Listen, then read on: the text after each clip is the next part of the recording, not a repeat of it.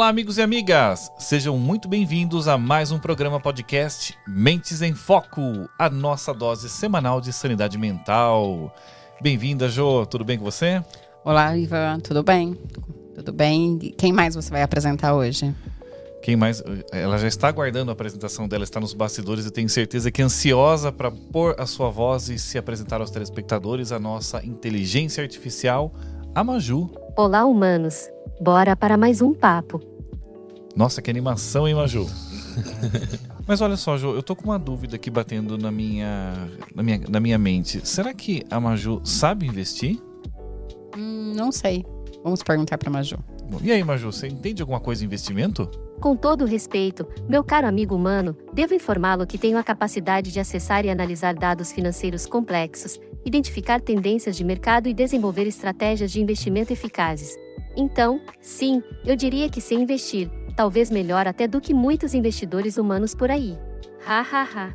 Lembrando que este podcast é um oferecimento Perfix Consultoria e se você está pensando em estruturar o RH da sua empresa de forma estratégica com foco no desenvolvimento de pessoas, a Perfix vai te ajudar.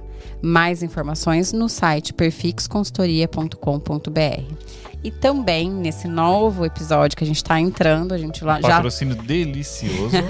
Nossa Casa Café, uma verdadeira experiência sensorial em cafés exclusivos. Então acesse nossacasacafé.com.br. Então, a partir de agora, nosso café NCC está conosco também aqui nos nossos episódios. Momento Brindcast. E aí, Ivan, vamos dar continuidade ao nosso assunto? Parece que o assunto de hoje vai mexer com, os, com o bolso dos ouvintes, é isso? O assunto de hoje mexe com o, o órgão mais sensível do corpo humano, que é o bolso, como todos nós sabemos. E, particularmente, é uma das áreas em que eu tenho mais mais apreço, eu diria. Uma área que prende a minha atenção. Falou em investimento em finanças, eu já fico ali vidrado, porque quem não gosta de ver o seu patrimônio crescer, a sua renda, lhe dar conforto e qualidade de vida? E para isso, para que seja um bate-papo legal, nós trouxemos hoje o nosso amigo Fábio Lousada. E aqui eu vou ler o currículo do cara porque ele é fera. Ele é economista pós-graduado em finanças, investimentos e banking. Pós-graduado em liderança, inovação e gestão, escritor, é profissional com mais com mais de 100 certificações nacionais. Brincadeira. é profissional com diversas certificações nacionais em investimentos e ainda no cenário internacional é candidato CFA Level 2. Fábio, responsa. Seja bem-vindo. O programa de hoje está de responsa contigo Obrigado. aqui. Obrigado, Ivan. Obrigado, Josi, pelo convite. Vamos falar bastante de investimentos, finanças e o que mais vocês quiserem. Excelente. Legal. O, o tema de hoje, começando pelo título, é Desafios no Mercado de Alta Renda. Acho interessante isso, porque o mercado de alta renda ele é um, mundo à parte quando a gente pensa em investimentos, né? O que, que caracteriza o mercado? O que, que é um investidor de alta renda? Qual é a diferença, primeiro, em relação ao investidor convencional, faixa branca, que está uhum. começando uhum. ainda nesse processo? Perfeito. Quando a gente fala de instituições, o alta renda ele costuma concentrar é, clientes que têm acima de 10 mil reais é, em salário, em renda mensal, ou mais de 100 mil reais em investimentos. Então, alguém que vai trabalhar no. que vai abrir a conta num Prime, num Personalité, num Select, num estilo que são segmentos de alta renda dos bancos, ele tem que ter no mínimo ali 10 mil reais. Varia um pouco ali de banco para banco, mas é 10 mil reais de renda aos 100 mil em investimentos. E essa foi a área mais atacada nos últimos anos. A XP, quando ela veio, ela veio muito forte e a XP, se a gente lembrar, ela só falava de investimentos. Uhum. Então ela não tinha o, re o restante, que era seguros, é, planos de previdência mais robustos. Então eles começaram somente com a parte de investimentos. E eles conseguiram fazer um estrago, né? Levaram muitos clientes dos bancos, clientes de alta renda, levaram muitos profissionais do segmento alta renda. Então isso transformou totalmente o mercado, porque os bancos tiveram que se reposicionar na alta renda e se posicionar na alta renda envolve muitas coisas, envolve incluir benefícios, envolve incluir treinar melhores profissionais, envolve melhores investimentos, então envolve tudo que os bancos tiveram que reconstruir para trazer esses clientes. Então hoje, quando a gente fala de mercado financeiro, a principal briga dos bancos, corretoras, cooperativas, inclusive, como Sicredi, Cicobi, é o segmento alta renda. Então o cliente ali que tem 100 mil para investir, 200 mil, 500 mil, esses daí estão sendo brigados no tapa pelos bancos. Então, se eu tenho esse patrimônio ou essa renda, eu já consigo prospectar melhores oportunidades de atendimento, de produtos, de acesso. é, muda a- o portfólio ao qual vou ter acesso e o atendimento ao qual vou ter acesso. Muda con- consideravelmente, porque você vai ter uma agência própria, você vai ter ali um profissional que é mais especializado, já se exige uma certificação maior dele. Então você já começa por aí. Além, é claro, de fundos com taxa de administração mais baratos, é, cartões de crédito com uma pontuação maior. Então tudo funciona melhor para quem tem mais dinheiro, né? E hoje o mercado de investimentos, ele. Eu não diria nem que ele cresceu, ele explodiu nos últimos anos, né? Desde o fenômeno que começou ali com o Primo Rico em, diria, 2018, 17, quando ele explodiu mais forte também ali. E hoje nós temos diversos influencers no segmento uh, financeiro. Você tem um podcast também, aliás, qual uhum. que é o seu podcast de finanças? Eu me cast. Eu me quero. Eu me cast. Então hoje nós temos muitos influencers da área financeira com orientações em diversas plataformas, Instagram, YouTube e tudo mais. E o- a facilidade de acesso a produtos também, né? É, de alguns anos atrás, quando se pensava basicamente em fundo de renda fixa para hoje, ações, FIIs, investimentos estrangeiros, né? O, o mercado de alta renda acho que tem um acesso muito legal hoje para produtos internacionais. E hoje a gente compra dólar no Pix, né? Basicamente, não, não é isso? Sim, sim. Hoje você tem plataformas como a própria Avenue, que foi adquirida recentemente pelo Itaú, que você manda diretamente. Faz um É Pix, muito já fácil, cai lá, é converte fácil. dólar. A questão é depois o que fazer com esses dólares, né? E aí, o que fazer com os dólares? Você tem alguma. Come- é, É a pergunta de milhões. Fábio, você é fundador da Elmi Banco, né? Como que é essa história? O que, que é a Elmi Banco? Conta pra gente um pouquinho. Show de bola, Josi. A Elmi Banco nasceu em 2019. Eu trabalhei 11 anos no mercado financeiro, sendo 7 anos como especialista em investimentos, no Citibank, Itaú, Santander e Bradesco. E aí eu vi uma necessidade de treinar profissionais para trabalhar com investimentos.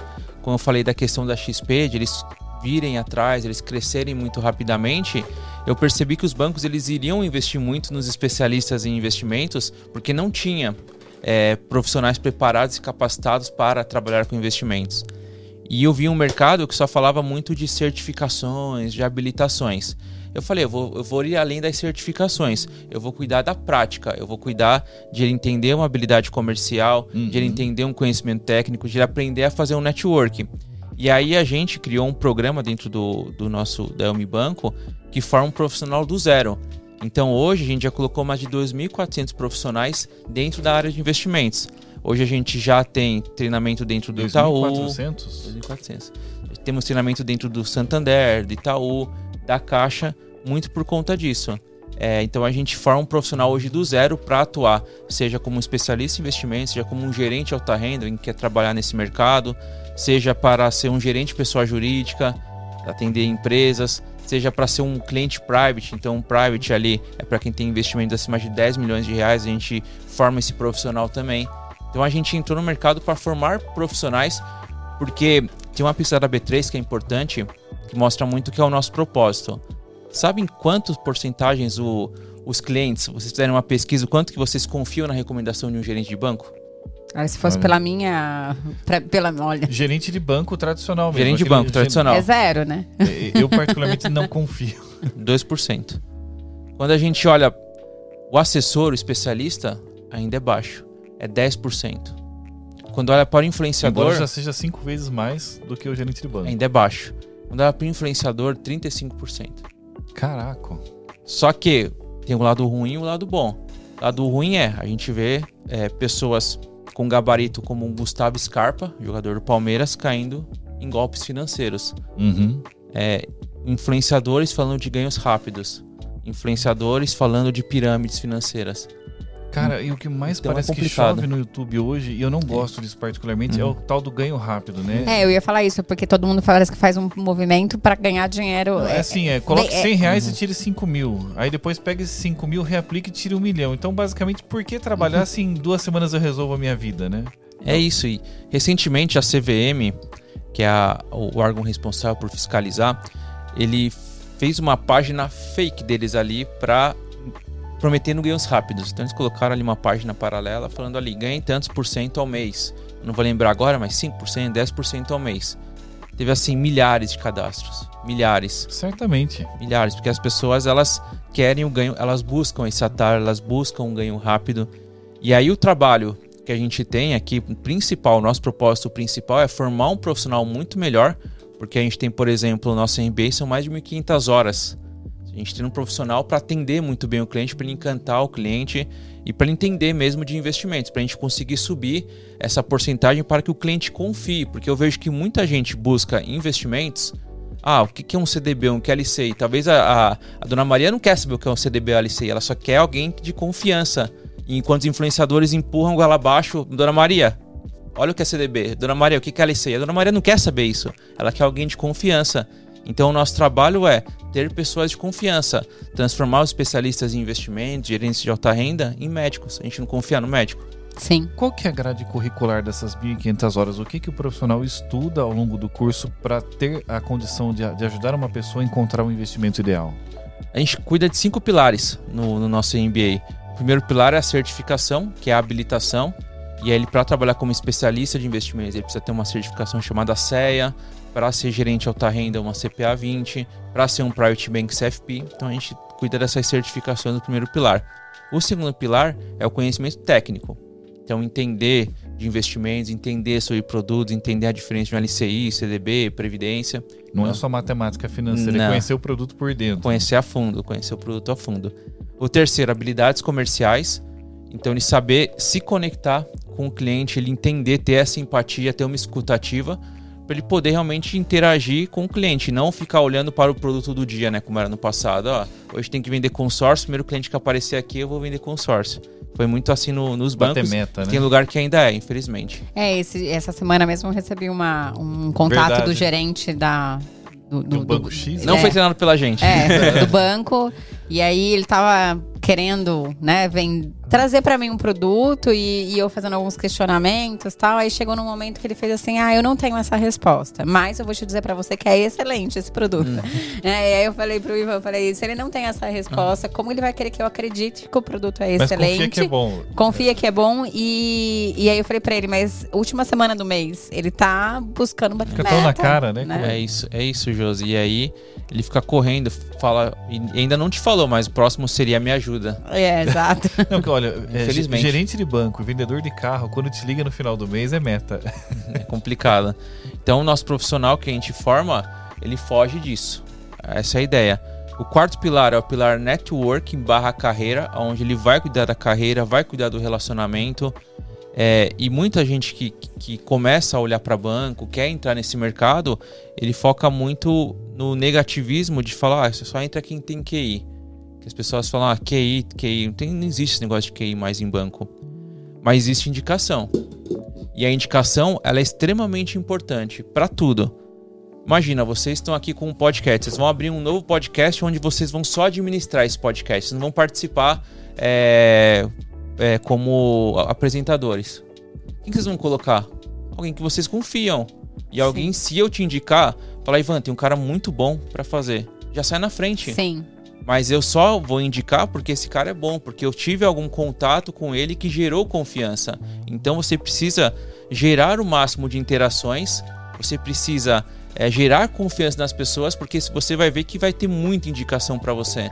A questão é que as pessoas ficam no QI, QI, isso é indicação, mas você gera indicação gerando confiança nas pessoas. E o quinto pilar é o que a gente chama de pilar de alta performance. Pilar de alta performance entra tudo que envolve os people skills. Então, é, comunicação, oratória, inteligência emocional, é, é, que mais? Eu, produtividade, gestão do tempo e por aí vai, assim. E é. no MBA tem, eu tenho que fazer os cinco pilares. Cinco pilares. Eu não posso optar fazer dois pilares. Aquelas que já não querem ir para a área tá de finanças, mas eu já quero dois quer, pilares. Quer, cortar para 400 horas. é, que eu quero conhecimento de dois pilares. Que é o People Skills, né, conhecendo você. e Network. E Network. É. é isso, então a gente é, tem, essa, tem um MBA. Alguns a gente faz separado também, com a própria certificação. O cara que quer só a certificação a gente tem. Mas a gente vai entrar agora, nesse ano, já traz essa novidade, a gente vai entrar muito forte com os soft skills, junto com, com essas habilidades. E trazendo junto atletas também para poder dar aula. Trazer um Renato Cariani para dar aula Eu, de eu, alta acho- performance. eu, Como assim, os atletas têm entrado no, no- no mercado de trabalho? Porque a questão da alta performance, eles têm sido muito buscados, né? É, Então, eu na verdade, é, o Ivan falou isso, não é porque eu sou, sou psicóloga, então eu sou da área de, Uhum. é, de desenvolvimento humano. E eu, particularmente, também sou apaixonada por esportes. E há algum tempo eu já venho falando para você sobre é, a importância de, de relacionar, não sei se a palavra é essa, mas assim, o quanto o esporte ajuda no desenvolvimento de competências, né? Então, é, às vezes você tem um executivo de, né, de um- uma, um uma diretoria, enfim, que não, não tá cuidando da saúde, né? Não cuida dele. Mas se você pudesse colocar ele para fazer uma atividade física, né, um esporte, e você desenvolver algumas habilidades comportamentais dele, atrelada àquela. é, eu acho que este é o caminho, assim, porque o Concordo. esporte traz muita, né? Persistência, resiliência, tomada de decisão, enfim, vários fatores que você faz no esporte que você consegue desenvolver para o seu dia a dia. E o esporte, eu acho que ele tem um, ele trabalha uma competência. Eu queria ouvir até a opinião do Fábio, que é a questão da resiliência, porque um, algo que eu ve- vejo e ouço muito com o pessoal da área financeira, a importância da constância na sua filosofia de investimento. Se você é mais agressivo, seja lá qual seja a sua filosofia, mas a constância, né? Porque os ciclos eles vão acontecendo e geralmente as pessoas perdem a constância de- dentro do ciclo, né? Muda a estratégia, começa a tentar correr atrás do, do, do- do prejuízo e aí ele compra caro, vende barato, entra no produto errado. Mas a constância e a resiliência, elas são, me parece que são fundamentais. São, são fundamentais. Quando eu, quando eu olho para pessoas que buscam de investimentos, muitas vão buscar só o conhecimento técnico. As pessoas que buscam só o conhecimento técnico, o que é uma LCI, o que é SDB, o que é fundos, acabam no final até não se dando tão bem. Porque o mercado é totalmente irracional. Parece que é racional, mas o mercado é totalmente irracional. Então, ele vai tomar várias decisões, esse, esse, esse, essa pessoa que quer investir, com base nas emoções. Ele pode ter o programa que for, mas se tiver caindo o mercado, se começar a despencar, ele vai sofrer, ele vai começar a. Será que agora eu saio? Será que eu não saio? Então, algo muito importante, eu acho que vale para tudo, é inteligência emocional. Para tudo. Eu falo do, do- dos alunos que eu formo, eles podem ser, entender muito de mercado financeiro, eles podem ser um baita comercial, eles podem ter network, ter a certificação, eles vão chegar no banco, esse cliente vai ter um problema com o banco, porque tem problemas, e ele vai falar: Você está me roubando. E aí? E a sua inteligência emocional para entender que ele não está falando de você. Sim. Você já vai começar a discutir com ele. E nós, e nós dissemos, né? O bolso é o órgão mais sensível. É uma das áreas que vai mais aflorar os sentimentos e a, e a- e a desconfiança, talvez, do que qualquer outra coisa que você. Você está mexendo no- na grana do cara, ele, a coisa pega fogo muito fácil ali. Perfeito, ele começa a ver aquilo derretendo, que no mercado tem a marcação a mercado, então hoje ele consegue ver o que está acontecendo ali com qualquer fundo de investimento, então ele está lá com até um tesouro direto, que é algo mais seguro, tem um, um tipo de título que é um tesouro pré-fixado. Esse tesouro pré-fixado é o seguinte, você já combina a taxa com o governo que ele vai te pagar, né? Porque se- é um empréstimo que você faz para o governo. Então, por exemplo, combinei com o governo que até 2025 eu vou ganhar 14% ao ano. Fechado, combinado.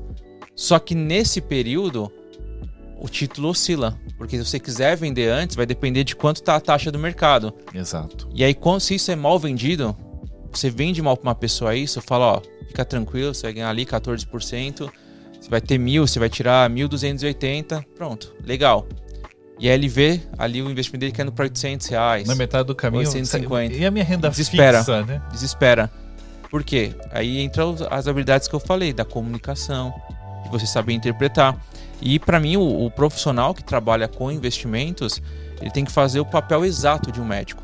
Porque se o médico ele te passar uma receita e não te falar é, do que pode acontecer com você, se você tomar essa receita, você vai ficar desesperado. É, você, não vai saber se é reação, se não é, É o que tá isso. acontecendo, né? É isso, você não vai saber qual que é, o, qual é a indicação disso.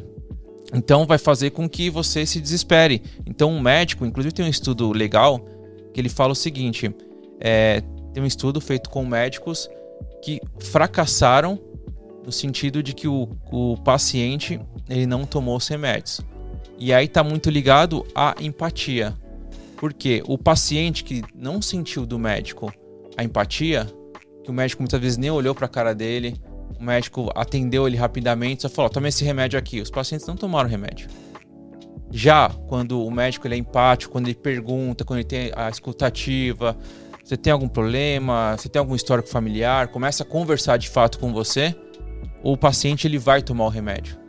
Então, para tudo, seja para ser um especialista, trabalhar no mercado financeiro, se quer que as pessoas sigam o seu conselho, trate elas de forma empática, entenda de fato, porque senão as pessoas vão falar, não, não quer o meu bem, então não vou fazer.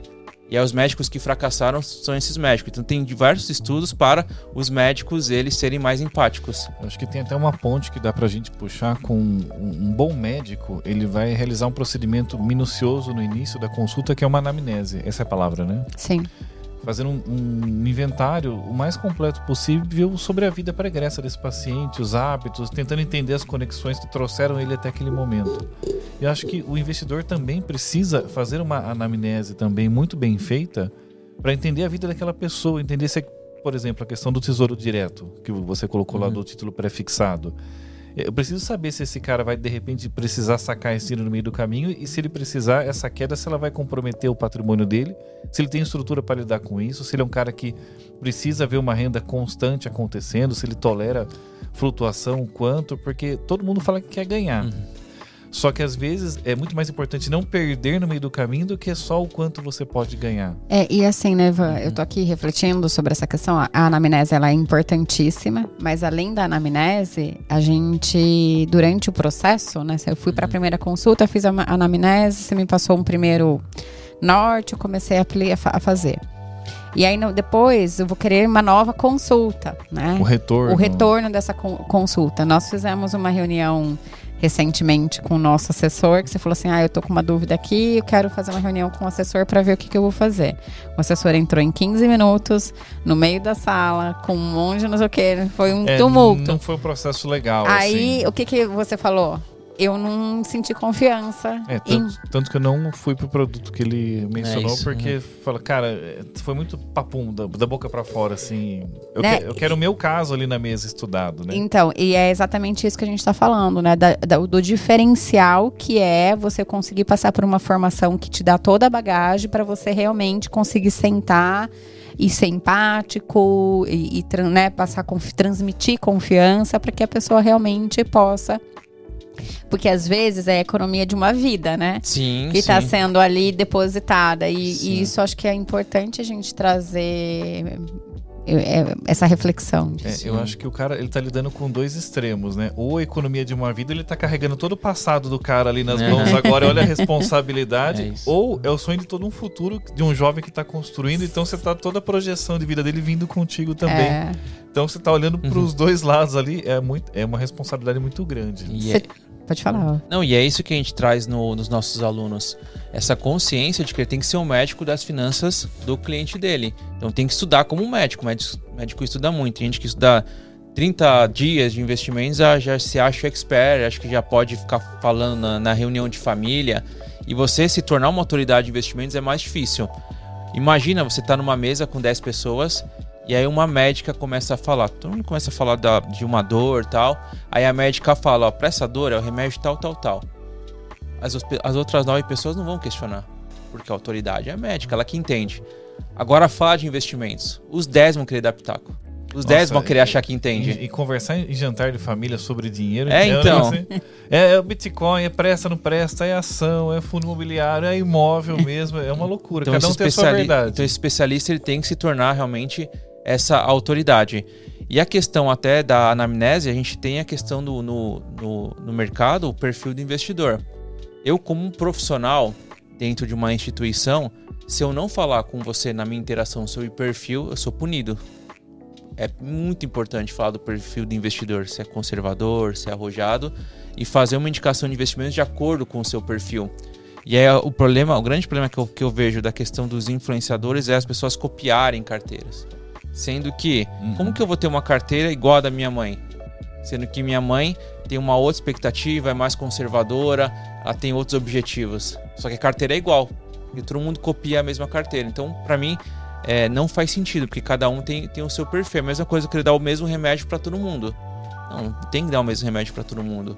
Cada um tem as suas particularidades, cada um tem ali as suas alergias. Então, tem como eu, eu poder pegar.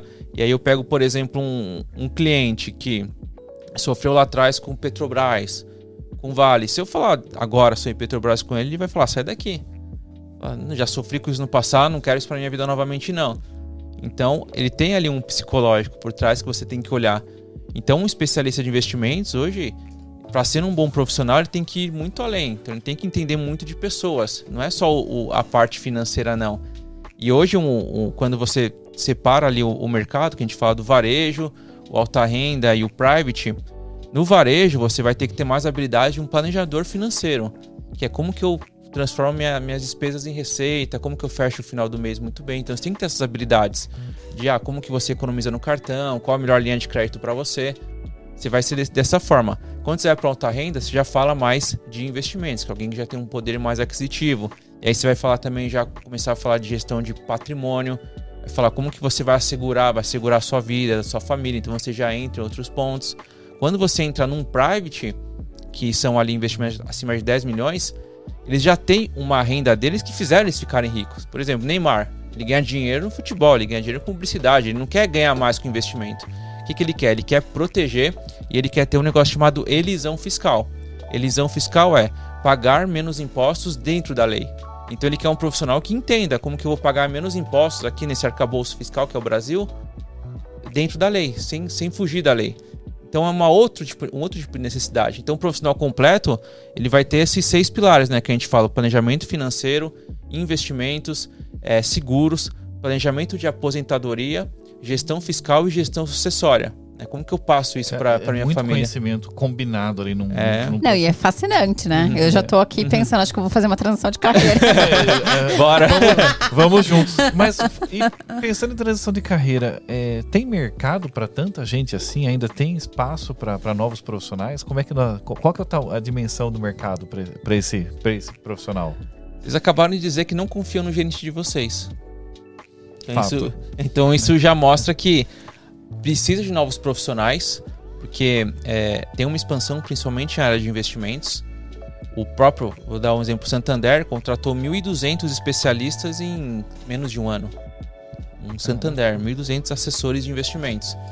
Os bancos e, estão existe, investindo. E existe a possibilidade desses assessores também terem seus escritórios próprios? Ou não? Tem que estar sempre dentro de uma instituição? É, é uma, é uma pergunta. pergunta bem ignorante, assim. Não, né? Porque... ótima eu, pergunta. Eu acho ótimo. Me formei, peguei meu MBA ali. Tá, como é que começa a carreira? Ótimo. Porque eu não sou uma pessoa que vou para dentro de uma instituição. O meu perfil não, não permite não, não isso. Não vai bater ponto. Não vou bater ponto. Ótima pergunta. Quando você olha para a XP, a XP ela tem os dois modelos. A XP tem os dois modelos, BTG tem os dois modelos, o Safra tem dois modelos, que é ou você atende o que a gente chama de B2C, ou seja, o banco direto com o cliente, então você vai atender o cliente do banco e aí você vai ser um profissional CLT do banco, ou então eles têm escritórios de investimentos ligados. É, e aí você tira uma certificação chamada Ancor, você se torna um assessor de investimentos, que, é o, que era o antigo agente autônomo de investimentos. Você se torna um assessor de investimentos, você não é CLT, é, você vai ser ali uma, uma PJ ali, você vai ter a, a, sua autonomia e você vai crescer com o escritório. Só que você vai distribuir produtos, se você for da XP, da XP, por exemplo, é, as maiores é, escritórios de investimentos hoje são da IQI, que é ligado ao BTG, a Monte Bravo, que é ligado à XP, Messing, que é ligado à XP.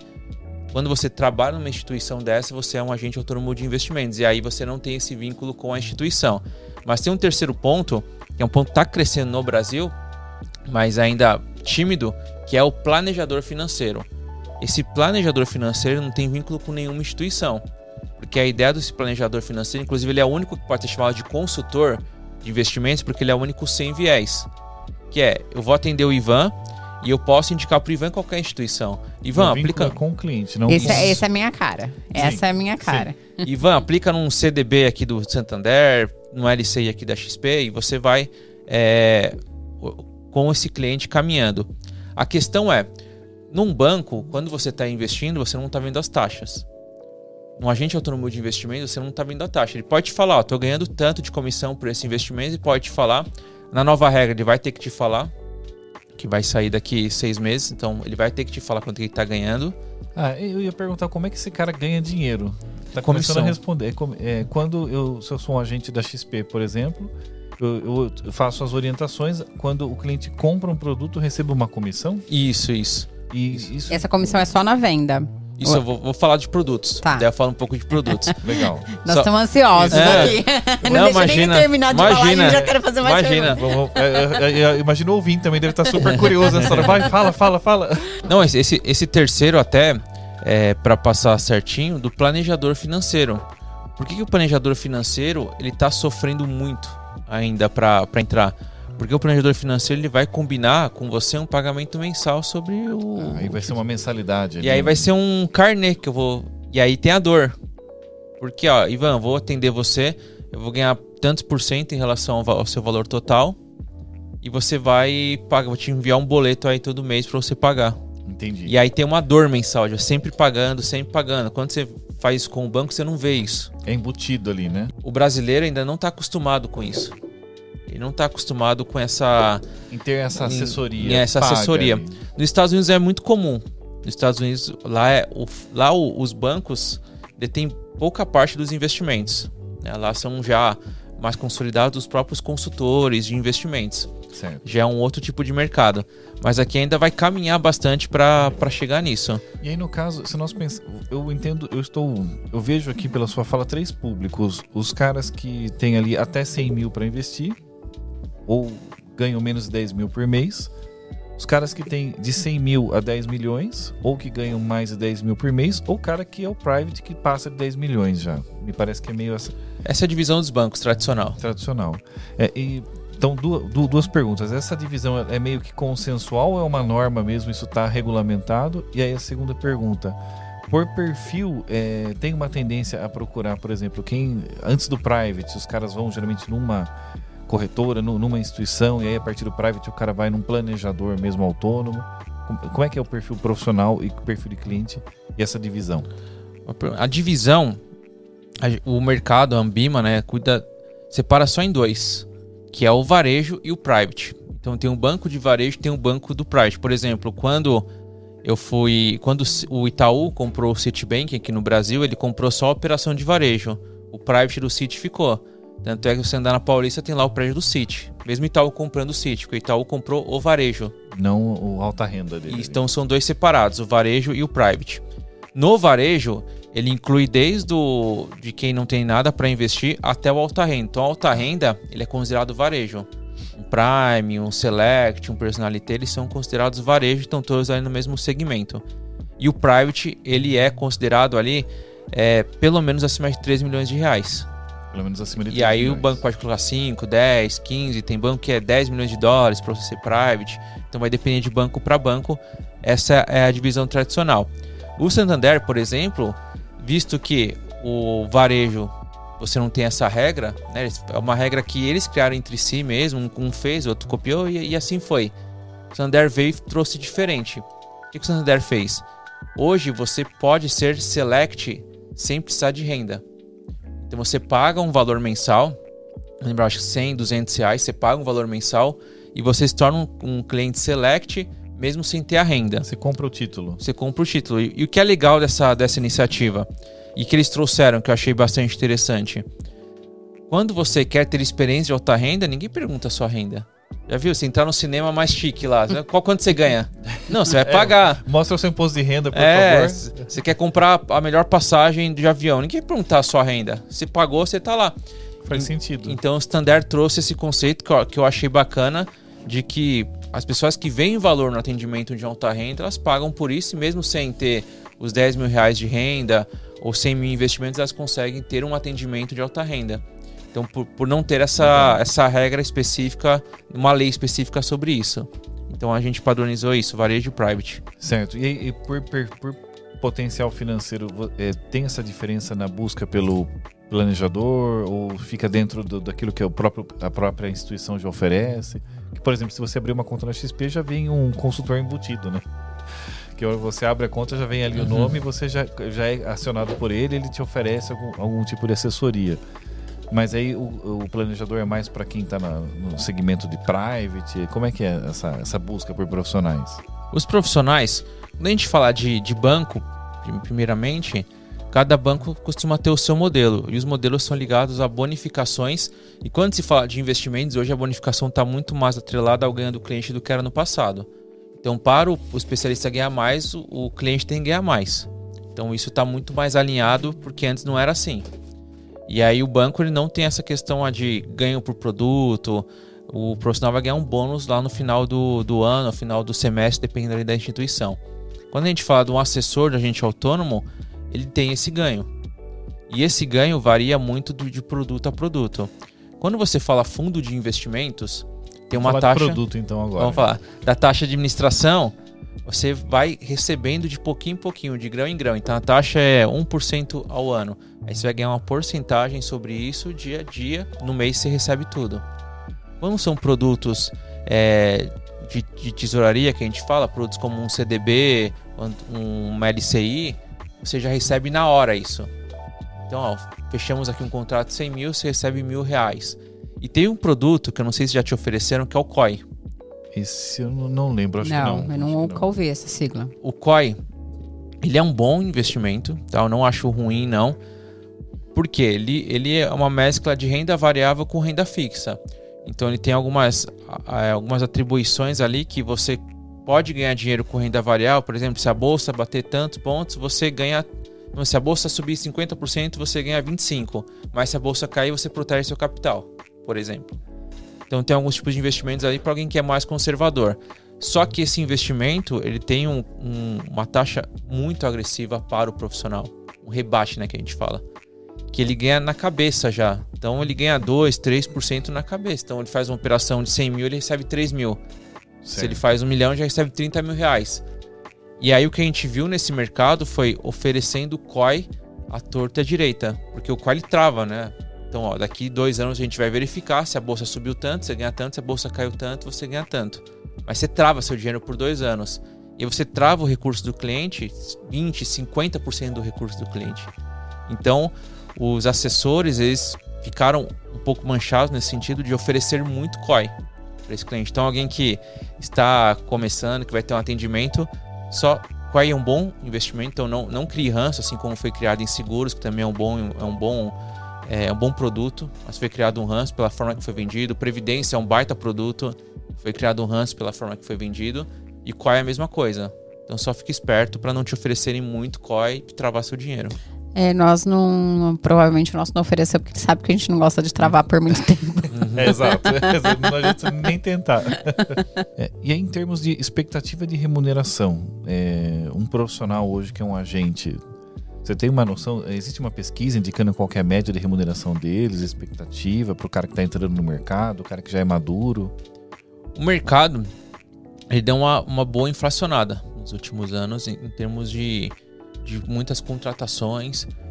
Então, num banco, quando você entra, um júnior ali, o cara que vai começar, ele já está ganhando 4, 4,5. Primeiro, cara, a gente tem, por exemplo, um aluno que era Uber, trabalhava como Uber, virou especialista em investimentos.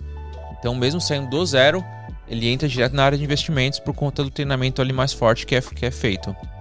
E aí ele consegue ter uma carreira dentro só de investimentos.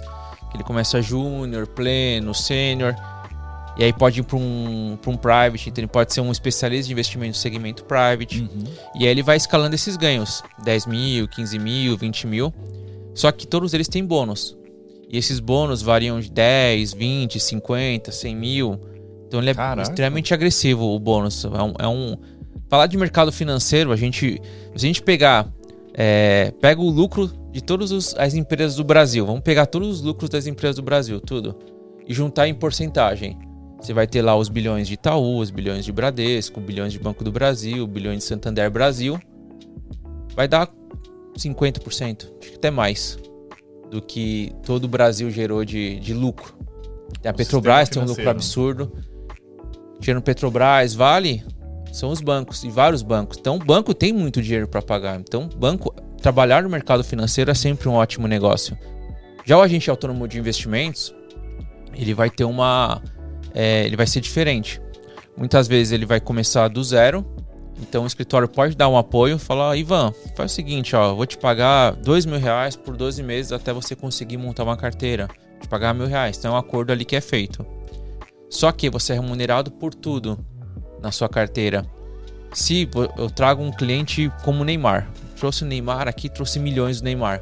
Se eu estou num banco, eu vou ganhar meu salário e vou ganhar uma participação ali, um bônus que não vai passar de 20, 50 mil, dependendo ali do meu, do, de como eu faço essa, de como é, é a minha remuneração.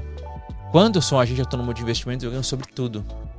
Então, a agente autônomo de investimentos é muito mais escalável. Então, os mais antigos conseguem tirar seus 30, 40, 50 mil por mês.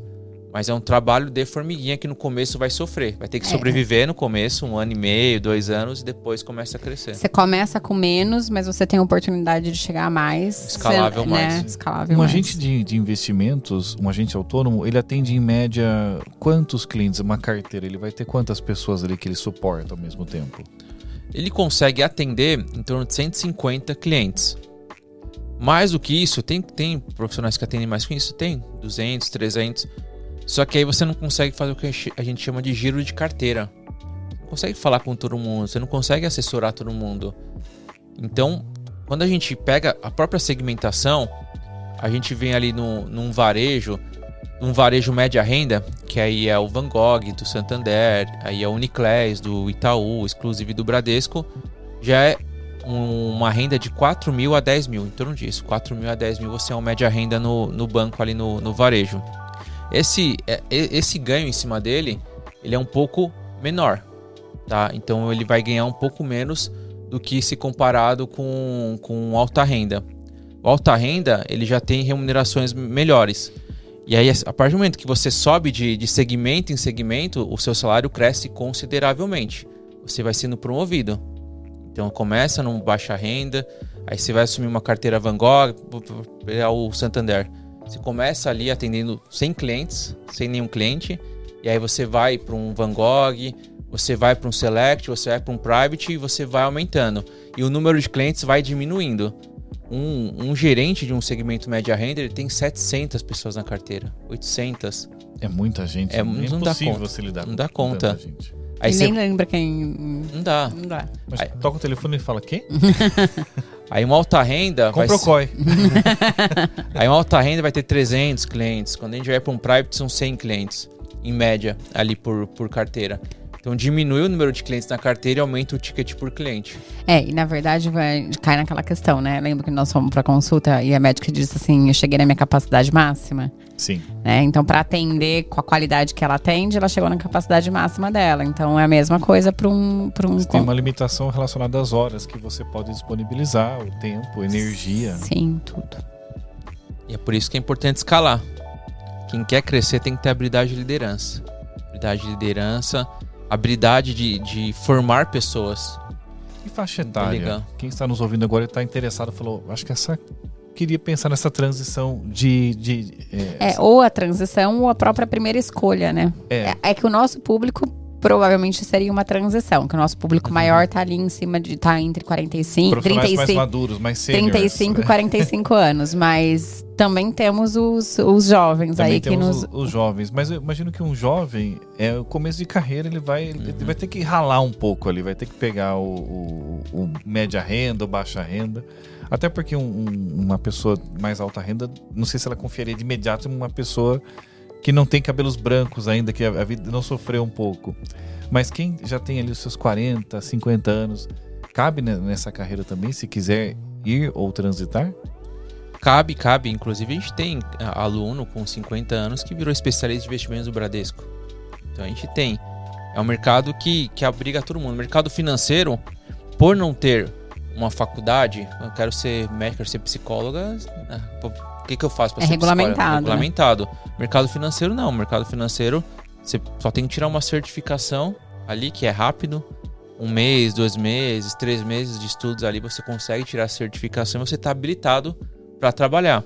Então é um mercado com uma barreira muito baixa. Então a gente é, consegue mas, qualquer assim, idade. É isso que eu ia falar. Para quem está começando, né? Vamos pensar assim: primeiro emprego, o júnior, né? Uhum. Então, dois, ele não precisa estar na faculdade, ele não precisa ir para uma faculdade, ficar quatro, cinco anos numa faculdade para depois pensar no que, que ele vai fazer e começar a carreira, né? Ele já pode começar agora, escolher é, até é, estando lá para ter a certeza, quero ficar aqui ou não quero ficar aqui, vou para um sentido, outro não faz movimento, sentido. faz sentido ou não faz sentido. Eu acho que é bem interessante. E, e, assim, o mercado, né, eu, tô, eu falar de uma forma muito subjetiva, porque eu não tô no Uhum. mercado como o Fábio está, mas as pessoas com que eu convivo, e principalmente mulheres, né, no no ambiente em que eu vivo, é, tem levantado muito essa questão. Eu quero começar a investir. Eu quero entender um pouco mais, né? Talvez não profundo, como você falou, a dona Maria, não quer saber. Não. Mas eu quero saber um pouco mais sobre essa questão do, do, investimento. E eu acho que mulheres, diferente dos homens, elas começam, quando elas determinam que elas querem algo, né? Elas pode ser men- men- Disciplina. a disciplina faz toda a diferença. Porque ela não. Talvez ela. É, não que o, homem. Mas assim, o homem tem mais essa ambição de, de, do dinheiro, de fazer, do resultado. A mulher também tem, mas ela tem um pouco mais de calma, eu acho, sabe? De paciência, de disciplina, de constância. É, Isso é muito legal, porque a gente tem dentro do, do Mi Banco um projeto chamado Alice Banco, que é um projeto para mulheres que querem trabalhar ou estudar mercado financeiro. Ah, que legal! Então a gente tem um projeto e nesse projeto a gente consegue descobrir várias coisas. Como, por exemplo, as mulheres investem melhor que os homens. Elas investem melhor porque elas têm essa questão da prudência, né? Essa questão de não ficar trocando a carteira toda hora. E no longo prazo, quanto menos você troca, mais você ganha. E a, a- a agressividade também, né? É diferente. é, acho que é o Ray Dalio que fala que é muito importante. É, é- não, é o. Como é que é o nome do, do outro fodástico lá, o bilionário americano? O. Charlie Munger? O Warren Buffett? o Warren Buffett, né? Que todo mundo. que eu acho que ele fala. Eu não sei se é dele ou o Ray Dalio. Ele diz assim que a primeira regra é não perder dinheiro. É o Warren. É o Warren? Uhum.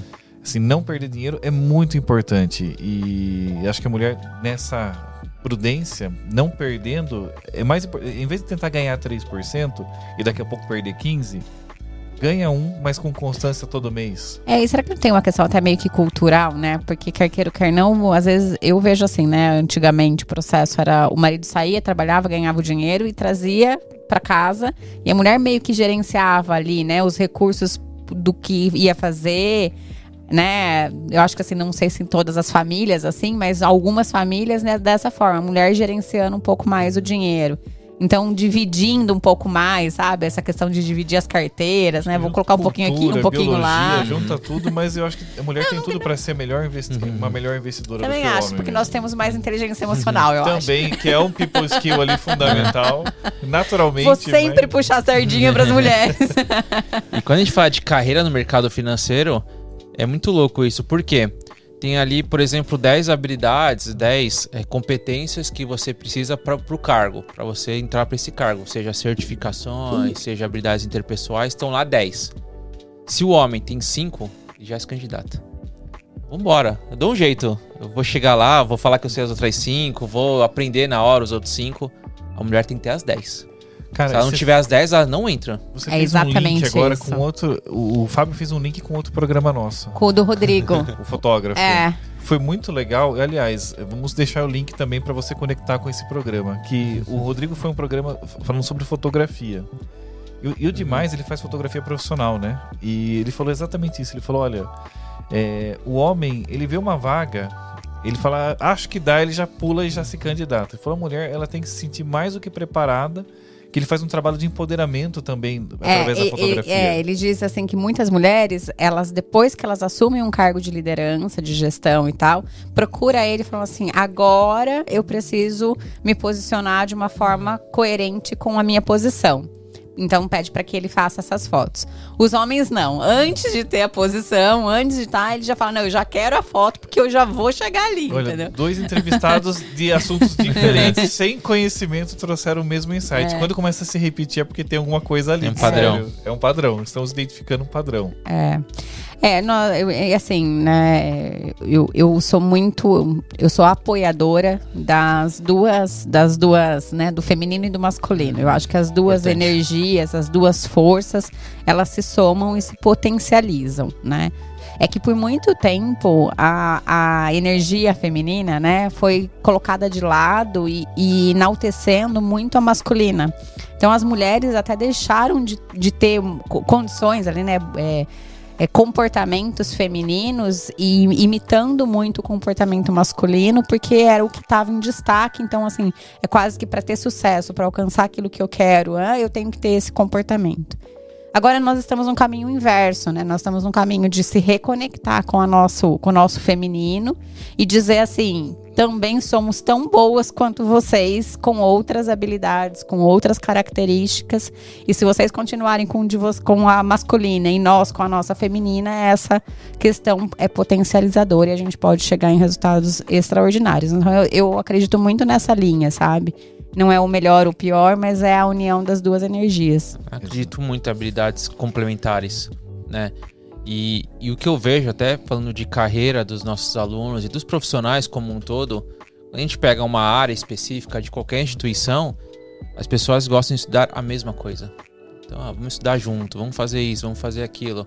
Só que o diferente é você ter uma habilidade complementar a todo mundo. O que, que ninguém tem aqui que eu posso fazer? As pessoas têm receio disso. Eu, por exemplo, antes, em 2019, eu abri a escola. Em 2017, eu fui fazer um ano de graduação de sistemas de informação. Para quê? Para aprender. E o que aquilo me fez para mim? Estimulou muito meu cérebro. É, pô, já estava 10 anos praticamente no mercado financeiro, atuando como um advisor do Citibank. Eu chegava numa sala de aula, os moleques de 18, 19, 20 anos me sentindo um burro. Isso te estimula muito. Caramba, preciso crescer, eu preciso fomentar. As pessoas não se desafiam dessa forma. 2018, por exemplo, conheci muito marketing digital, junto com. Acho que o Érico Rocha foi o, cara que, que me ajudou muito nessa primeira etapa, ali para fazer essa transição. Marketing digital, pô, não conhecia nada. Outro lugar, se senta na mesa lá, fala: caramba, que burro que eu sou. Então, você tem que se colocar nesses lugares. Se você já está aí há muitos anos sem sentir burro, você não está crescendo. Exato. Porque para crescer, você tem que sentir um negócio, caramba, eu não sei nada disso. É, além de crescer, é para não se tornar obsoleto também, é né? Porque é, tudo bem se você não quer crescer, mas cuidado que você pode se tornar obsoleto, né? A, a gente tem uma, uma pessoa no nosso time, a Marlene, acho que ela, ela é 60 a mais. E, e ela falou, você tem uma coisa. E assim, ela dá, né, pau em todo mundo aqui. Exato. em, em, energia, em pique, em né, várias questões. E aí ela sempre fala, falou assim, uma coisa que na minha mente sempre assim, eu sempre estava olhando o que eu podia aprender, o que eu podia fazer para eu não me tornar obsoleta. Então, quando eu entrei, era a datilografia. De repente apareceu um negócio lá e apareceu um computador. Eu percebi que poderia ser que eu ficasse. Aí eu já fui aprender sobre uhum. análise de sistemas. Aí eu estava ali como analista de sistema, percebi que o negócio já fui aprender outras coisas. Então, este é o nosso processo, né? Verdade. Senão a gente fica ali paradinho, uma hora o negócio acaba, ainda mais agora com inteligência artificial. Que isso é puxa a nossa próxima pergunta. Né? É, inteligência artificial, como é que ela se conecta nesse segmento agora e como é que ela interage com essa profissão e o qual, qual que é o skill que o gestor de investimento tem que ter para lidar com isso? Se é que ele precisa se preocupar com inteligência uhum. artificial, porque ainda o chat GPT não dá conselho de investimento, ainda não. Quando a gente fala do, do Fórum Econômico Mundial, ele traz a pesquisa das principais habilidades que a gente tem que ter no futuro. Futuro 2025. E uma futuro delas. logo ali, né? É, futuro logo ali. E uma que, que para mim é a principal é a habilidade de resolver problemas complexos. Que é você conectar tudo, você pega todos os seus aprendizados, toda vez que você bate cabeça, como eu falei, é, estudei sistemas de informação, pois isso expandiu minha mente. Então, se eu enfrentar um outro problema agora, eu vou estar muito mais treinado. Mesma coisa, se eu treinar meu músculo, eu vou conseguir empurrar mais, puxar mais ferro, porque eu treinei para aquela condição. Então, o cérebro é a mesma coisa. E quando a gente fala de chat GPT, a gente conecta isso. É, o chat GPT, você que não pensa, você que é, que é uma pessoa que só executa, que só operacionaliza, o chat GPT vai pegar o seu lugar, acabou. Não tem como romantizar isso. Porque você não está pensando, você não está pondo seu cérebro para trabalhar. Agora você que põe o seu cérebro para trabalhar, consegue resolver problemas complexos, você vai usar muito bem o chat GPT ao seu favor. Vai fazer ótimas perguntas pro chat. É isso, é melhor isso. Para usar muito bem o chat, você tem que saber fazer as melhores perguntas. E você só vai saber fazer as melhores perguntas se você tiver repertório. Tem jeito. O que eu vou perguntar? Você não tem repertório, você não lê livro, você não escuta um podcast, você não está se atualizando. Você não vai saber o que perguntar, ele não vai extrair para você. E aí o especialista de investimentos, ele fica muito tranquilo, as habilidades mudam, claro, mas, por exemplo, a gente tem um movimento 2016, 2017 de empresas que estavam muito forte investindo em robô advisors. Tinha Warren, tinha Averius, tinha Magnets, que investiram bastante nesse robô advisor. E na época eu via que o pessoal falava, nossa, o especialista vai, perder lugar, que o cliente vai se auto-atender, etc. Só que hoje todas as empresas têm consultores de investimento, tem as pessoas lá. Por quê? Porque investimentos, como eu falei, não é uma ciência exata. São pessoas investimentos. Então não tem como substituir a empatia, não tem como substituir a inteligência emocional, não tem como você substituir alguém que vai além da leitura da voz, né? Porque o cliente está falando uma coisa, só que você está captando outra coisa quando você está olhando para ele, conversando com ele, sabendo fazer as perguntas certas. Esse cliente não vai conseguir se auto-atender se ele não conhecer é, dessa forma. Então o Chat GPT ele vem para complementar as pessoas que estudam mais. Porque o que é básico, o que é fácil, o ChatGPT vai fazer e vai colocar um lugar. Tá vendo, Maju? Eu acho que a sua carreira como agente autônoma de investimentos ainda não vai decolar. Talvez como assessora dos assessores. Aí, Uma parceira. Isso. Você que me aguarde, Ivan, irei surpreendê-lo. É interessante porque é o que você colocou. O, um agente de investimento que tem 700 pessoas na carteira não vai conseguir jamais atender essas 700 porque ele tem um problema que ele não é escalável enquanto ser humano, porque ele é um com um x, número X de horas que limita ele no dia. A inteligência artificial, se nós plugarmos um avatar nela e um sistema de voz, ela consegue atender 700 pessoas, na verdade muito mais, ao mesmo tempo. Uhum. Então, é, ela é escalável. Então, eu não posso ser um robô e ficar realmente dando aquela recomendação mecanizada. Básica. Eu tenho que ser isso. Eu tenho que ser um profissional que interage de uma forma humana mesmo com outras pessoas. E se você curte o tema de inteligência artificial, nós gravamos um programa agora recente, super bacana, falando sobre inteligência artificial de que forma ela, ela, se posiciona no mercado hoje, quais são os seus limites. Então vamos. Vai ficar aqui no link. Vamos botar o link aqui também para vocês. Bora pra lenha na fogueira? Vai pegar fogo? tá pegando fogo, bicho! Vamos lá. É, você acha que as pessoas vão conseguir seguir a dica de investimento do seu livro é, sem ter prejuízos financeiros? Elas vão se tornar seu, seu autoatendimento ou não? Muito bom. Eu separo o livro em duas partes, principalmente. A primeira parte é que eu falo que é para Dona Maria. Dona Maria, quem são as pessoas do mercado? Quem que, um gerente, quem que é um gerente de conta? Quem que é um assessor? Quem que é um analista? Quem que é um gestor? Para que ela saiba o que esperar desse atendimento. Porque as pessoas não conhecem o que, que cada um pode fazer. Por exemplo, um assessor, a gente autônomo de investimentos, ele não pode recomendar investimentos. Então eu coloco lá tudo que eles podem fazer para que ele consiga ter confiança em uma pessoa para poder fazer esse investimento. Então eu falo de é, influenciadores que fazem sentido. É, por exemplo, o próprio Charles Wicks é um cara que, que eu acho legal as recomendações dele, a Luiz Barsi, por exemplo. Muito, muito. O Charles Wicks, o economista sincero. Isso, isso. Então eles são ali pessoas que, que eu recomendo. E eu falo, Dona Maria, fica tranquila, se seguir essas pessoas, se você tiver um, um, gerente de confiança que faça isso, isso, isso, um especialista que faça isso, isso, você não precisa se preocupar. É um passo a, a passo para Dona Maria. Isso. E aí a outra parte aí sim é para produtos de investimentos. Então vai entrar ali LCI, CDB, Tesouro Direto, a diferença de cada um deles. Eu não quis focar só nos produtos, porque eu acho que tem esse papel importante das pessoas conhecerem quem elas atendem, porque hoje certificações, quais certificações que ele tem que ter, então, um profissional que você vai ser atendido, ele tem CFP? O que, que significa isso? Ele tem CEA? O que, que significa isso? Porque é, quando alguém tem essa certificação e ele faz alguma coisa errada, tem um órgão atrás dele que vai punir ele. Um influenciador que está ali atrás da câmera não tem nada. Infelizmente não tem nada punindo ele ali. Então ele fala o que quiser. E o elo entre o a pessoa que quer investimentos e o influenciador é zero. Ele vai abrir o celular dele aqui, pronto, já está conversando com, com o influenciador e já está vendo ali que ele tem vários likes, várias curtidas, pronto, vou seguir ele. E aí acaba caindo numa pirâmide financeira. É, você sabe que eu falo que este é o ponto do marketing digital que eu. Né, porque às vezes o cara estudou anos, né? profundamente, mas ele não tem esse poder de influência, né? E aí a, aquele que tem mais likes e mais seguidores acaba influenciando. Então é, é, essa linha do marketing digital é algo que me incomoda de uma forma recorrente. Exato. E o segundo bloco do livro?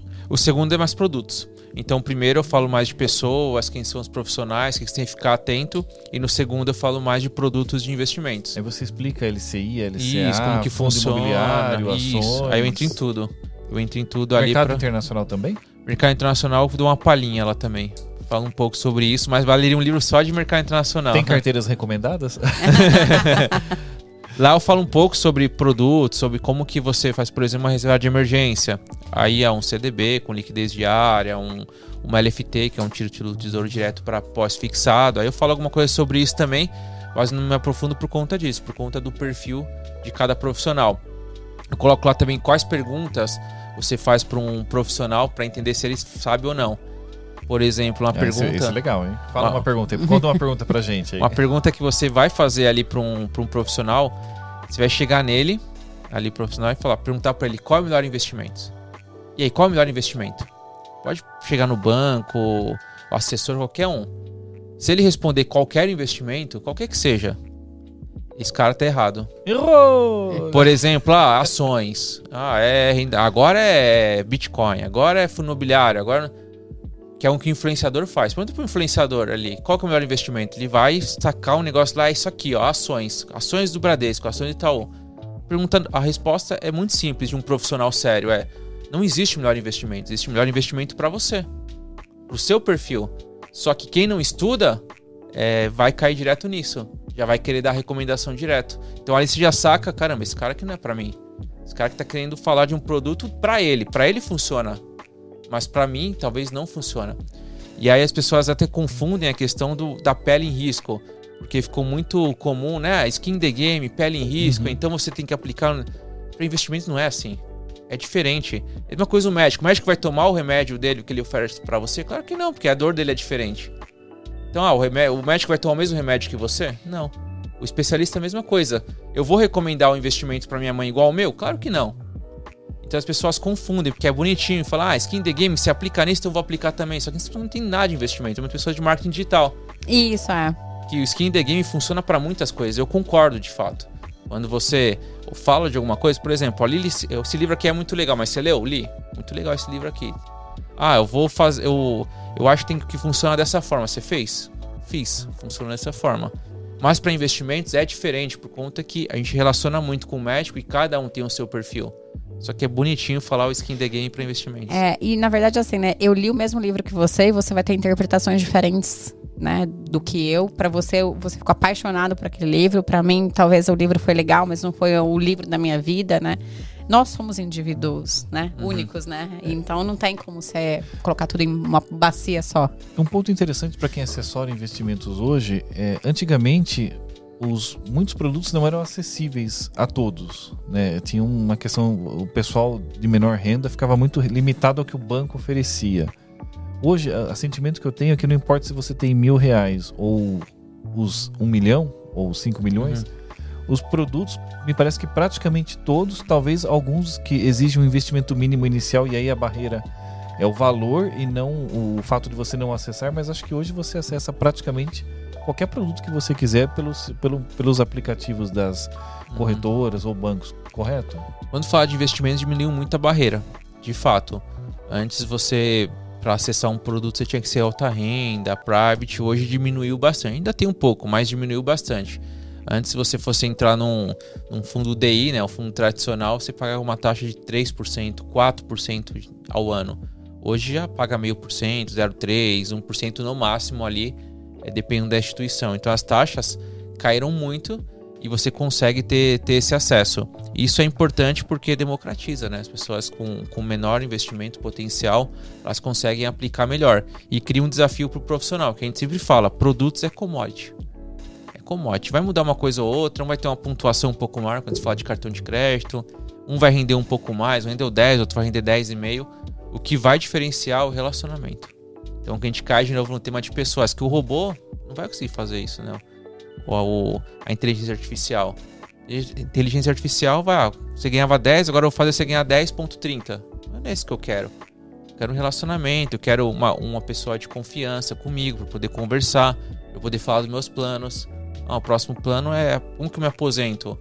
Como que eu faço meu planejamento sucessório? Como que eu vou planejar isso? Porque se eu fizer um bom planejamento sucessório, minha família não sofre. O que eu vi muito na minha carreira como advisor é pessoas mal assessoradas que deixavam dinheiro, talvez tudo em ações, que o advogado acabar com a família. Porque tá tudo travado. Planejamento sucessório. Podemos entrar um pouquinho nisso? Podemos. Porque é, se fala muito em investimento hoje, né? O meu investimento para hoje, mas o pensamento no futuro, esse, esse, planejamento sucessório, eu acho que acaba sendo muito pouco explorado no segmento com os influencers, nas redes. O pessoal fala pouco, porque geralmente o investidor não pensa que ele vai morrer um dia uhum. e que o patrimônio que ele construiu de, deveria ter uma continuidade ou beneficiar alguém. Como é que se constrói planejamento sucessório? É, o que é planejamento sucessório? Bom, é um plano de sucessão. Morri. Se eu faltar, se eu vier a faltar, é, o que, que eu tenho que fazer? O que, como a família vai receber esse valor? Se vai ser rápido, se vai ser devagar? Qual que é a taxa? Qual que é o imposto em cima, em cima disso? Já deixar ciente. Então tem diversos tipos de planejamento sucessório, formas de você fazer esse sucessório. Uma comum é o plano de previdência. Então, por isso que a importância de um VGBL. Um VGBL, que é um plano de previdência, ele é o pior investimento que existe para curto prazo e o melhor para o longo prazo. Por quê? Porque no curto prazo ele tem imposto muito agressivo. Ele tem imposto, se você resgatar em até dois anos, é 35% de imposto. Sobre o seu ganho? Sobre o seu ganho. 35%. Ele vai caindo, depois de 10 anos ele cai para 10%. Certo. Então, para o longo prazo, ele é ótimo por ter 10% de imposto depois de 10 anos, por ter um potencial de acumulação muito maior. Esses investimentos que a gente falou, CDB, Tesouro Direto, tem impostos durante o, o, o período porque você tem vencimentos. Então, você aplicou um CDB para 2028, você saca, paga imposto, aí você reaplica. Na Previdência, não, você pode ficar todo esse tempo que você não vai pagar nenhum imposto. Então, você tem um potencial de juros compostos maior que é, que é importante. Você pode trocar de plano a qualquer momento, sem precisar resgatar e sem pagar imposto. Estou no CDB do Santander, quer ir para Itaú, tenho que resgatar, pago imposto e aplico lá. Previdência não, posso mudar de banco e eu vou manter tudo. Vai um valorzão bonitão lá. Vai mudar tudo, vai, vai se manter da mesma forma. Posso mudar a estratégia, ah, agora ações está ruim, eu vou para um multimercado, para um renda fixa, eu consigo trocar também. Então eu consigo fazer estratégia sem mexer uhum. ali na, na estrutura de imposto de renda. E o principal, falando em sucessório, é ele não entra no inventário. Então, por exemplo, eu tenho um milhão para deixar para minha família. Eu posso deixar 200 mil num plano de previdência, num VGBL. E aí, esses 200 mil, minha família recebe em até 30 dias. E aí ela se mantém. Eu deixo isso declarado no meu VGBL? Que, VGBL, tal já, pessoa pode ser beneficiada, é isso? Você já coloca. Então, como, como que funciona? Você vai fazer o VGBL e vai vir ali os beneficiários. Uhum tem que respeitar a, a herança, né, a questão da herança de, de fato, que assim, por lei, um, você tem que cumprir 50% do que a lei fala.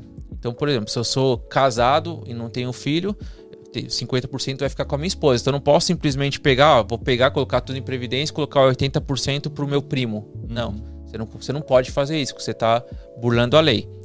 Então, dois 50% você pode fazer o que quiser com os outros 50%. Qualquer coisa você pode fazer. Então, tenho 1 milhão, 500 mil, eu posso dar para quem eu quiser. E aí você pode colocar isso na previdência. Por exemplo, tem uma pessoa que me ajudou muito, um, amigo que me ajudou muito, quero deixar um dinheiro para ele. Você pode fazer dessa forma também. Ou então você cumpre ali normal, quero deixar para minha esposa. Você já coloca isso já lá no plano de previdência. Quando você vem a falecer, em até 30 dias esse beneficiário recebe esse valor na conta dele. Agora, quando você fala de ações, imóveis, isso aí vai para inventário e aí demora muito. E se você travar 100% dos seus investimentos nisso, você cria um arcabouço para sua família, que a sua família vai ter que contratar o advogado. Só que não tem dinheiro para contratar o advogado, tá tudo travado. O advogado vai querer mais. Ah, se não tem dinheiro, deixa que eu empresto, deixa que eu faço. Ele vai colocar taxas atrás de taxas, atrás de taxas. E aí vai demorar, sua família vai passar por um perrengue por um tempo até conseguir esse dinheiro, porque não planejou o sucessório. Então você vai gastar ali, você vai deixar uns 30% do patrimônio na mão de advogado, na mão de impostos, né, que a gente chama do, do ITCMD, é, de taxas de cartório. Você vai deixar 30%.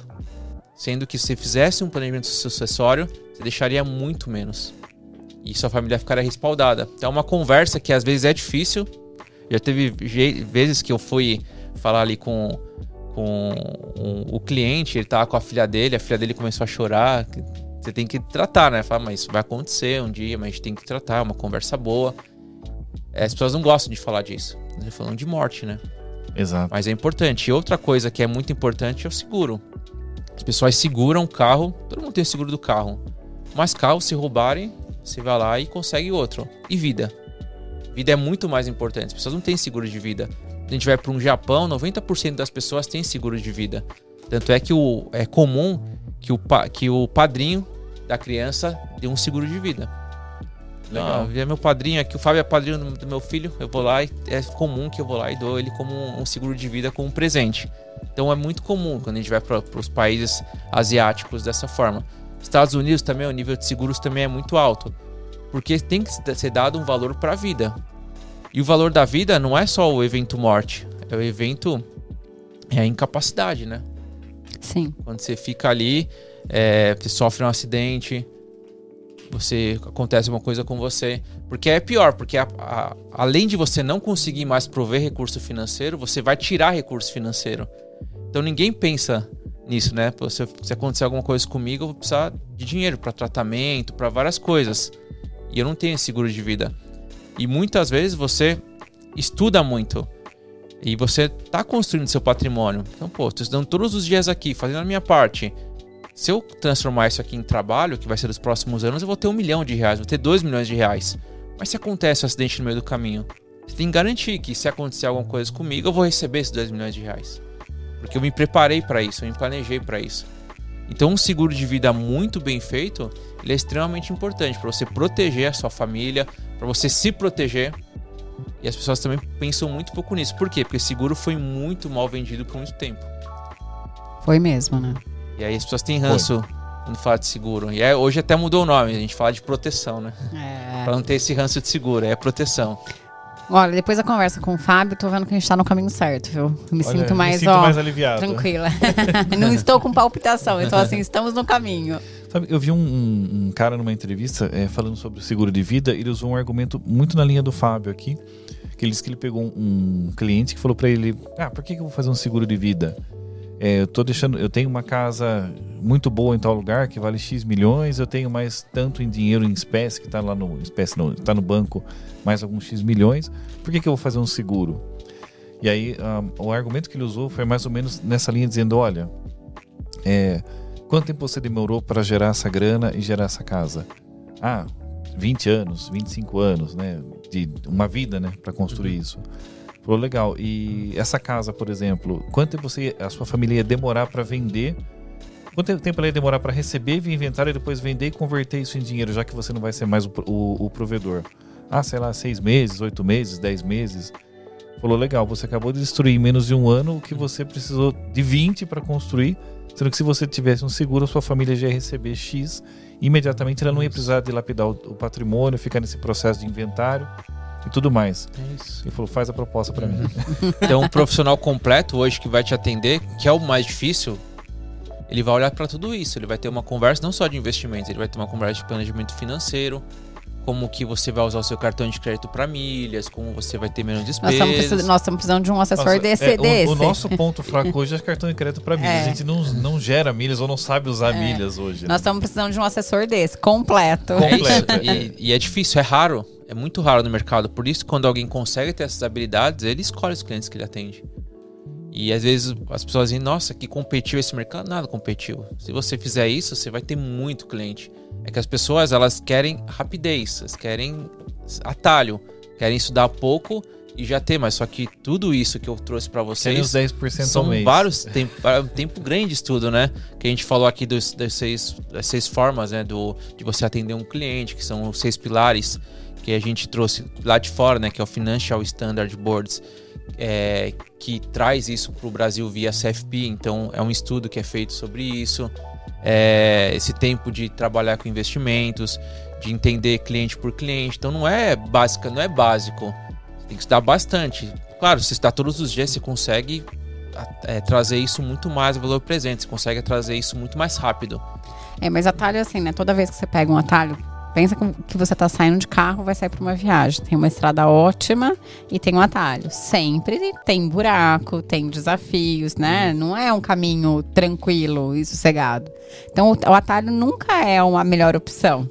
Né? Se você parar para pensar, o desafio vai ser sempre maior no atalho do que se você pegar o caminho que talvez seja mais longe, talvez mas é mais seguro, uma mas vez, mas é. se você pegar sistematicamente o atalho, você vai torcer o pé, você vai quebrar a perna, Isso. porque o já atalho pensou se fura o seu pneu de Uhum. noite no meio de um atalho? O que, que você faz, né? Sem assistência. Por isso você tem que treinar uma pessoa para ela ler caminhos, para ela ser o próprio GPS, porque ela faz o caminho dela. Agora, senão, se você der um atalho, ela vai ficar sempre buscando o próximo. Qual é o próximo atalho? Qual é, o próximo atalho? Vai sempre depender. Só que uma pessoa que sabe ler sobre tudo que foi que a gente trouxe, essas habilidades interpessoais, ela rapidamente já sabe qual é o próximo caminho e ela mesma segue. Não precisa de atalho. Ela é um- segue o E é caminho. um estudo permanente, porque surge produto novo a todo momento, né? Surge. Surge. E, é- e é como eu falei, é commodity. Você vai aprendendo, mas o principal é pessoas, é escutativa, é entender o que, que cada a necessidade de cada cliente, porque aí sim você consegue fazer um baita trabalho. E produto, você vai colocando ali uma commodity ou outra, você vai acertando, mas o diferencial são pessoas. Tanto é que os bancos entenderam isso. Ah, Acho que o mercado como um todo entenderam isso, mas como eu estou mais dentro de bancos, eles entenderam que no passado você contratava pela parte técnica e demitia pelo comportamental. né? A gente teve, tem diversos estudos que mostram que contrato pelo técnico, e acho que se não me engano 87% é comportamental. Hoje os bancos já estão contratando pelo comportamental. Eles já entenderam, pô, estou contratando pelo técnico, é mais fácil contratar pelo comportamento e treinar o técnico. Tanto é que dentro de, de bancos a gente treina o técnico ali também, eles, porque eles já entram pelo comportamental. Então mudou essa característica. O, a XP, se você fizer, você, você vai se candidatar, você faz um teste de cultura. Se você não Uhum. passar no teste de cultura, acabou. Você pode ser o cara mais técnico, comercial, network, pode ter tudo, mas você não tem a cultura da instituição. Você não tem um comportamento, o mindset deles. Então isso faz muita a diferença e os bancos entenderam isso. Por isso que eu falo muito agora de comportamento, porque os bancos querem pessoas que tenham esses comportamentos.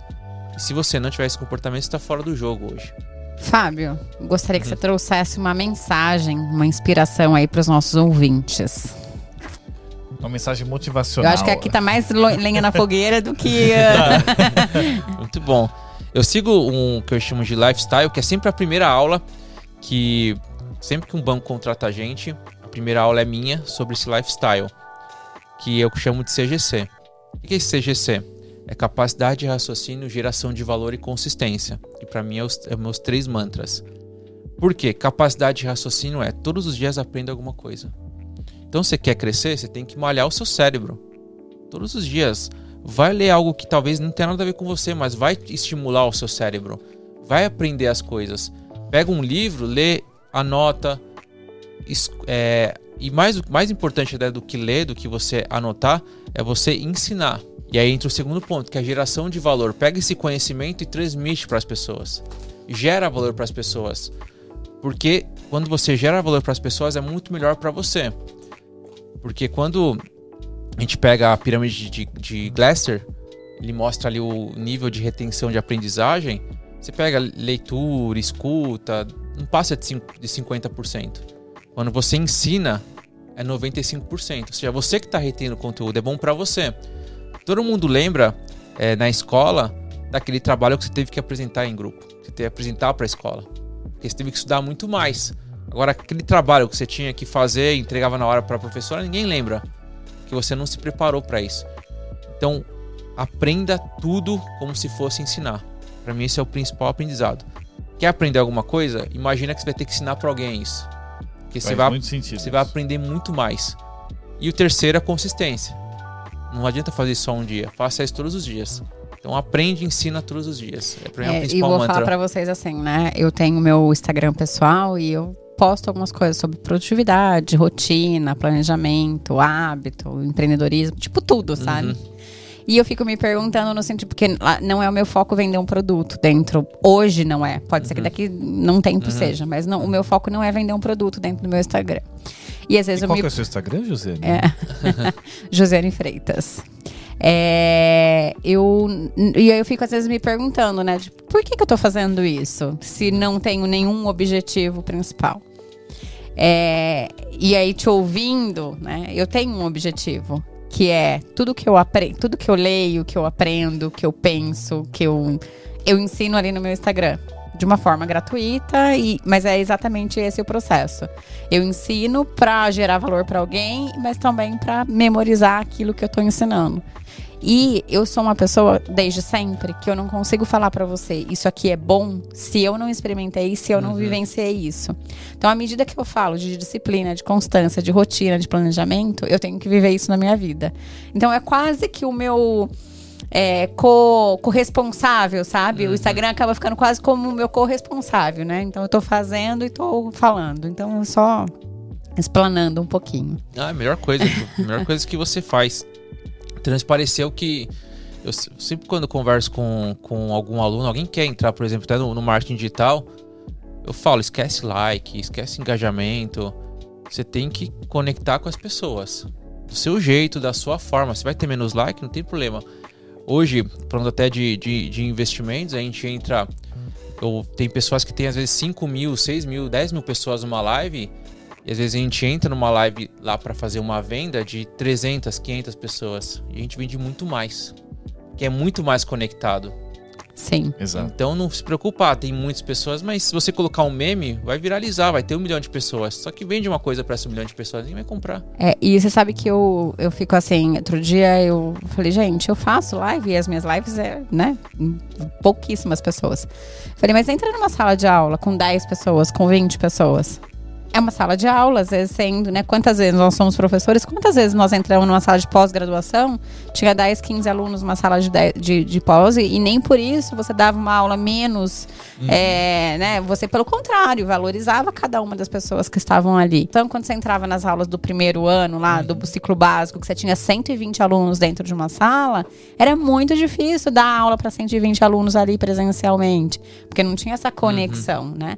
Então, de repente, se você traz um processo processo menor é mais personalizado, é mais próximo, você acompanha, você consegue ver quem está ali com você e, e, tem uma interação muito mais pessoal, né? Verdade. E a gente precisa começar a olhar de, dessa forma e não querer seguir a manada, né? E Verdade. seguir aquilo que faz sentido para você. Verdade. Quando eu comecei, Josi, até esse ponto, eu lembro que, como eu me cobrava muito pro meu tempo de, de estudos, eu era o profissional com mais certificações de investimentos do Brasil, então assim, eu tinha um, uma alta performance. Quando eu comecei a dar aula, eu queria isso dos meus alunos. E aí eu colocava, por exemplo, ferramenta como o Anki para eles memorizarem mais. Eu exigia muito dos alunos. E aí eu fui conversar com as pessoas do marketing digital. Eu falei, não, não faz isso. E eu segui isso. E eu comecei a tirar, comecei a dar mais facilidade, comecei a. E não foi o que conectou comigo. Eu tinha, nessa época, eu fazia live, batia duas mil pessoas numa live, três mil pessoas numa live. Mas não era o, o, o, foco principal ali. A gente vendia, vendia, vendia pouco, se você olhar é, do que a gente vende hoje. É, a gente fazia, a gente tinha um produto principal era mil reais, era 900 reais o produto principal. E por quê? Porque eu não conectava com a minha verdade. Eu, eu tava ali para entregar um negócio legal para o aluno, mas para facilitar. E aí não era o aluno que eu queria formar. Porque é um aluno que ele ia conseguir o objetivo dele, talvez queira passar numa prova, mas ele chegar no mercado, ele não ia ter essa alta performance, ele não ia ser diferente. E aí eu fui entendendo esse recado e falei, quer saber? Não, vou filtrar isso. prefiro ter menos, mas prefiro entregar algo que eu conecto, algo que eu acredito. Então hoje, se você falar para qualquer um de marketing digital, tudo que eu sigo é o contrário deles. É, por exemplo, não é meu rosto na, na, na escola. Você fala, pessoas seguem pessoas. Não, quero criar uma marca, quero criar um valuation. Então não é meu rosto. Eu não vendo nenhum atalho, eu não falo, passe em tantos dias. Eu falo que nosso curso é pesado, são 1.500 horas, faço questão. Enquanto os outros falam que, ó, uma semana você está pronto, um mês você está pronto. Vai vender muito mais. Só que vai vender por um valor muito mais baixo e não vai entregar valor. O, o aluno ele vai é, comprar o curso e não vai ter o resultado. Então eu tenho que estar sempre renovando e trazendo pessoas novas. Então hoje a gente tinha um. A gente tem um MBA que é mais de 10 mil reais. Então a diferença, pagava mil pagar 10 mil. Antes entravam duas mil, três mil pessoas numa live, hoje entra 300, 400, 500 pessoas numa live. Só que antes a gente faturava 400 mil no ano, hoje a gente fatura 5 milhões no trimestre. Ou seja, as pessoas se concentram muito em like, like, like, engajamento. O que eu vou fazer para agradar as pessoas? O que eu vou fazer para agradar? Esquece isso. As pessoas que vão se conectar com você, com o seu propósito, são menos, mas as pessoas que vão te levar. Uma hora você vai ter bastante também, só que pessoas com esse filtro. Sim. Não acho. se preocupe, assim, não- a gente não pode se preocupar com agradar sempre as pessoas, senão a gente vai estar ferrado e vai trazer um público que você pode ter muito, mas não vai fazer nenhum sentido. Excepcional. Excepcional. Fábio, ficaria aqui horas. Com certeza. Mais umas duas horas, né? Mas enfim. Mas não é agora que vão entrar as dicas de investimento? É, muito, muito obrigada, viu, pela, pela, pelo papo. Pela aula, né? Pela Que aula. isso, imagina. né? É, como é que os nossos ouvintes te encontram, as redes, enfim, agora é a hora de, de a gente dizer aí, fazer um merchan, né? Faz- Discretamente. ou, ou já abertamente. O meu Instagram é Fábio Lousada, com Z, underline. E tem o Instagram da escola que é o Mi Banco Educação. Perfeito. Lá vocês já têm acesso a todas as informações, né? E outra, outras coisas mais. captar mais conhecimentos com relação à área financeira. E você já sabe, nos siga aí nas redes sociais, mentes.em.foco, no YouTube, podcast Mentes em Foco. Compartilhe com um amigo. Este programa você tem que compartilhar com o maior número de pessoas que você puder, porque você viu que tem conteúdo muito importante aqui da área financeira. Mentes em Foco é um oferecimento Perfix Consultoria e Nossa Casa Café. Se você quer ser um apoiador do nosso programa, acesse apoia.c Mentes em Foco. E se você quer ser um patrocinador, já entre em contato com a nossa equipe neste momento. Até o próximo programa. Valeu, Ivan. Muito obrigado, pessoal. Muito obrigado, Fábio. Eu que agradeço, Ivan e Josi, pelo convite. A gente poderia ficar falando horas e horas aqui. Vamos que vamos. Exatamente. Parabéns pelo projeto. Já fica aberto o convite para a versão 2.0 agora para o próximo programa. Muito obrigada, viu? Valeu, pessoal. Até mais. Até tchau, a tchau. próxima, humanos.